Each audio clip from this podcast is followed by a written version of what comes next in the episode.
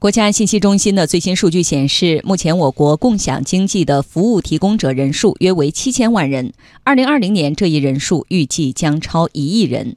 这些劳动者和网上平台之间究竟有没有劳动关系？是否应当签订劳动合同并享受相应待遇？央广经济之声记者杨富江报道。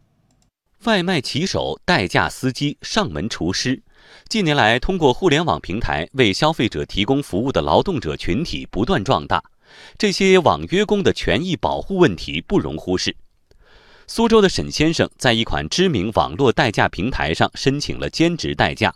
他认为，网络平台每派一单都要收取百分之十几的信息费，就应当承担相应的义务。像代驾司机，应该也算是他们平台的一个员工吧？那最晚的时候都要做到凌晨一两点。既然是他们平台的员工，那像我的保险啊、社保啊，他们也得给我交吧？不过，沈先生的主张被平台方拒绝。他找到苏州市劳动仲裁部门，劳动仲裁部门审理认为，二者之间不是管理与被管理的隶属关系，不符合劳动关系的基本特征。作为司机来讲呢，他有选择做或者不做这项业务的自由。他们只是一个简单的合作关系，或者说他们是一个临时性的，或者是一个较为这么一个松散的约定，它并不具备呃像劳动关系中有这么强的人身依附性。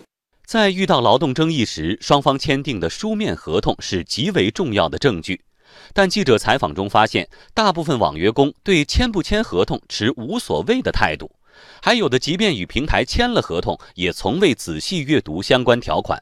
对于保险、工时、加班费、解除合同限制、经济补偿等事宜，更是云里雾里。公司又不管的，对我问过他了，我接单过程中我车子有损伤啊，怎么办呢？这，嗯。他说不管的，他们保险反正是有的，肯定是有的，只不过什么保险我们都不会太留意的。平台这个我们又不太清楚，说是说买保险，但是平台怎么做我们也不太清楚。记者以应聘骑手的身份致电同城速递服务公司闪送，客服明确介绍没有正式合同。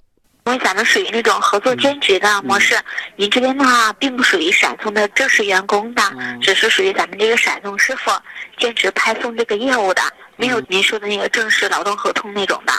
华邦律师事务所执行合伙人涂国虎认为，网约工一旦出现工伤意外，劳动者保障几乎处于裸奔状态。呃，网约工跟平台的这种之间的法律关系这一块啊，缺乏一个操作的指引。网络平台这一块，为了去规避自己的法律风险，他有意识的去不履行自己的相应的义务，然后有意识的把这个风险给转嫁给这个网约工自己。在法学教授严三中看来，如何消除法律上的模糊地带，成为网约工群体劳动权益保障的关键。如果既不能简单的纳入到劳动关系，也不是民事这个劳务关系，我认为从法律的角度来讲，还必须要要与时俱进。创设一种新的法律关系的一种认定，为跟他们提供更好的法律保障。中国劳动关系学院法学院副教授沈建峰说：“面对庞大的网络平台，网约工依旧弱势。在现有状况下，网约工能做的，往往只是通过口碑，尽可能选择信用资质优良的平台服务。”